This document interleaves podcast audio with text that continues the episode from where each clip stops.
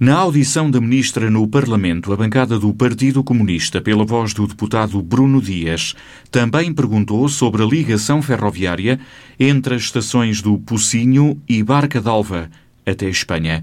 Um projeto que os autarcas daquela região consideram importante para o desenvolvimento dos territórios de fronteira. Do ponto de vista dos eixos prioritários para as novas eh, ligações e com eh, novas características em relação à, à ferrovia, chamemos de alta velocidade, chamemos de 250 a hora, 300 a hora, 280, 220, estas novas ligações, do ponto de vista da inserção no território, qual é o ponto de situação nessas matérias e em relação, nomeadamente, à ligação eh, da linha do Douro, eh, nomeadamente a ligação de Barca d'Alva, a ligação transfronteiriça, qual é exatamente o ponto de situação? Importava também esclarecer. Muito obrigado. A ministra Ana Abrunhosa respondeu que Portugal está empenhado no investimento, mas não existe acordo com o governo espanhol. Nós não conseguimos chegar a acordo no, na Estratégia Comum de Desenvolvimento Transfronteiriço, ou seja, do lado português e pode confirmar isso com o Sr. Ministro das Infraestruturas, nós tínhamos muito empenho nessa ligação.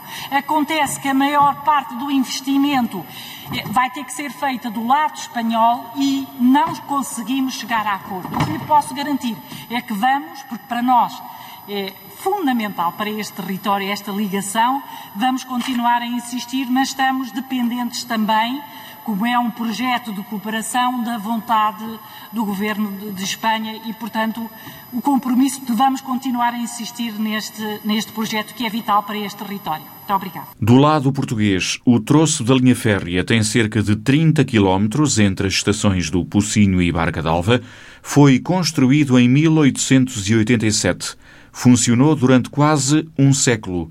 Foi encerrado em 1985.